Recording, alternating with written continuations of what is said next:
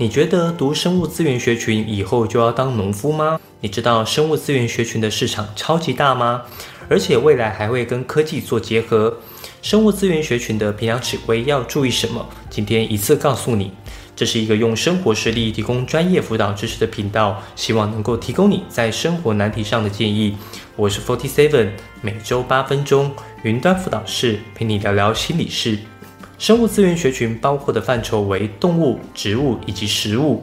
从 Caligo 的网站得知，生物资源学群强调的是动植物等生物资源的栽培改良及病虫害防治、家畜的品种改良、畜鱼产品的加工利用及研发、森林保护与经营管理、生活环境之设计经营、农业机具的制造与相关技术之训练等，属于生物资源与科技整合的学门。从这段文字中，你有没有看见一个关键字“科技”？我们经常会把生物资源学群与农夫、渔夫画上等号。你认为农夫、渔夫可能是长这样，但与科技做结合的生物资源学群，那就可以成为科技农夫、科技渔夫。生物资源学群的科技，就是将我们所学的各种科学理论应用在各种技术。简单讲，就是将书本上面的知识运用在我们的真实世界中。因此，这些从事科技农业人员也是一群实践科学理论的科学家哦。你想想看，你每天都要吃饭、吃肉、吃蔬菜，如果可以，你一定会选择吃干净健康的食物吧？我有认识一家专门在处理猪肉的店家，他们的肉品非常新鲜，连我这种味觉失调的人都可以吃出他们的食材特别的干净好吃。吃过一次后，我再也不吃外面买的肉品了。他们夫妻俩也是生物资源学群毕业。有一次，他就跟我分享，有没有想过为什么有的卤肉饭能够卖得这么便宜？低成本的代价是什么呢？会不会是把一些不干净的劣质肉，甚至是淋巴混入猪肉变成绞肉？有时候根本不知道我们到底吃的是什么样的肉。他们标榜着卫生干净的宗旨，已经建立越来越多的死忠客户了。未来可能我们都会走向元宇宙。但是在元宇宙中不能被取代的就是吃，而生物资源学群很大一部分就是在培育养殖我们的食材，从数量的提供、质量的维护，全都仰赖生物资源学群的专业技术。如果我们想吃新鲜的大闸蟹，冷链配送或活体运输就是他们的专业技术。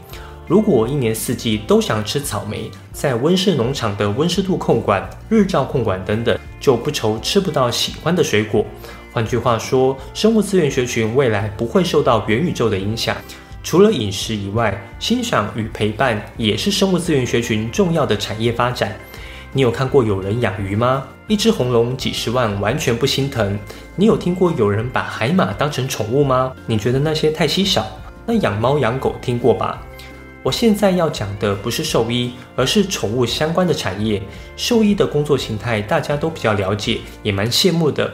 但是你去看看那些宠物美容、宠物训练师，甚至是宠物心理师，哪一个不是赚得盆满钵满？我们这些爱猫爱狗的，都会给他们最好的食物、保养品，他们的饲料可能比人类吃的还好。为什么我们要花这么多钱在他们身上？因为我们有陪伴疗愈的需求啊！这些宠物能够带给人类这样的满足感，而宠物也不再是只有猫猫狗狗。现在的宠物形态越来越多，照顾形式也越来越豪华。顺便一提，从事生物资源学群的人口相对稀少，那工作产值一定是更丰厚。只要对生物资源学群认识且有热情，并且持续学习与科技做连结，那未来的收入一定会超乎我们的想象。既然生物资源学群前景看好，那如果想要就读，需要具备什么能力呢？这次我们找了嘉义、中心、海洋、宜兰、中山，分别有生物资源、水生生物科学、微生物免疫与生物药学、兽医、水土保持、农艺、植物病理、土壤环境科学、生物科技学士学位学程、生物技术与动物科学、森林及自然资源、食品科学。海洋生物科技及资源学系等十七个科系，那我们就赶快来看看吧。从修课记录上来看，总成绩依然是最重要的项目，其次是生物、语言、化学、数学。看重总成绩的原因，主要是想了解学生的基础学习能力。前面我们提到，生物资源学群也是一群科学家，课程是具备一定难度的。另外，总成绩也想了解学生的学习态度。稳定的优良成绩，或是持续进步的曲线，都能初步判断学生的学习态度。生物基本上是高中课程中与生物资源学群最为相关的科目，因此生物成绩可以反映学生对生物资源学群的兴趣与能力。生物资源学群不仅是研发，与他人的合作也是重要的项目。而语言的表现包括中文与英文，这都要呈现学生与他人的沟通能力与人文专业的知识学习能力。与科技产业进行跨领域的连结，也是生物资源学群未来持续要发展的重点项目。而数学、化学成绩可呈现未来是否具备与科技跨领域的整合能力表现。课程学习成果上，以校系相关、历程反思、逻辑表达、归纳分析、问题解决等五项特质得分最高。生物资源学群选填的人数与其他学群相比，算是偏少的。通常会选择生物资源学群，不是非常有兴趣，就是分数刚好录取。为了避免挑选到没兴趣的同学，高中时期的成果作品，如果展现与科系关联度高的作品。通常是比较对生物资源学群有动机的同学。生物资源学群属于科学性的研究学问，因此特质上着重逻辑表达、归纳分析、问题解决等。建议同学在成果作品的反思过程中，以具体的实例展现出这几种特质。多元表现上重视校系相关、历程反思、成就表现、语言能力、沟通协调、问题解决、团队合作、领导能力、逻辑思考、主动探索等特质。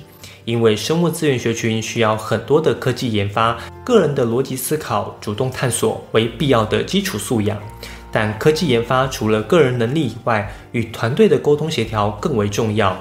而领导也可看出是否具备带领团队研发的能力，而这些可以透过社团的参与与经验表现。竞赛的成就表现也可看出同年龄层中在相关领域的高低能力表现。例如一些生物类科展竞赛的历程反思，不仅能展现出与生物资源学群的关联性，还有完成这些竞赛时需要的各种能力与个人特质，最后以获奖来证明这些能力是被客观肯定的。当然，如果没有获奖，也是可以透过论述来证明自己具备适合就读生物资源学群的能力。语文的要求可以从获得检定证照来佐证。语言代表着沟通能力以及学习能力，这些与修课记录的目的相当。如果有时间，建议同学可以去取得相关的英文检定，在多元表现上让你更具优势。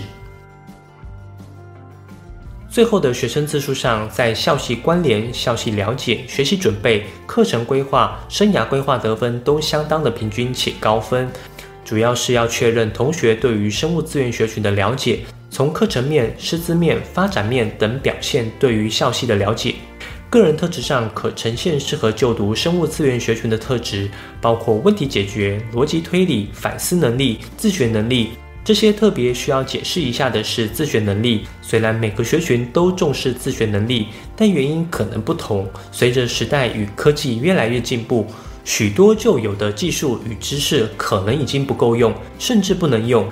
例如，有人认为现在鸡长得比以前快，是因为施打生长激素，但实际上，现代畜牧技术透过育种研发、饲料营业与环境调控等方式优化，让鸡只能有更好的生长。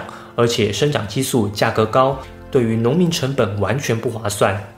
许多的生物资源技术都不断进步，因此不断的自我精进，才能在生物资源领域持续发展。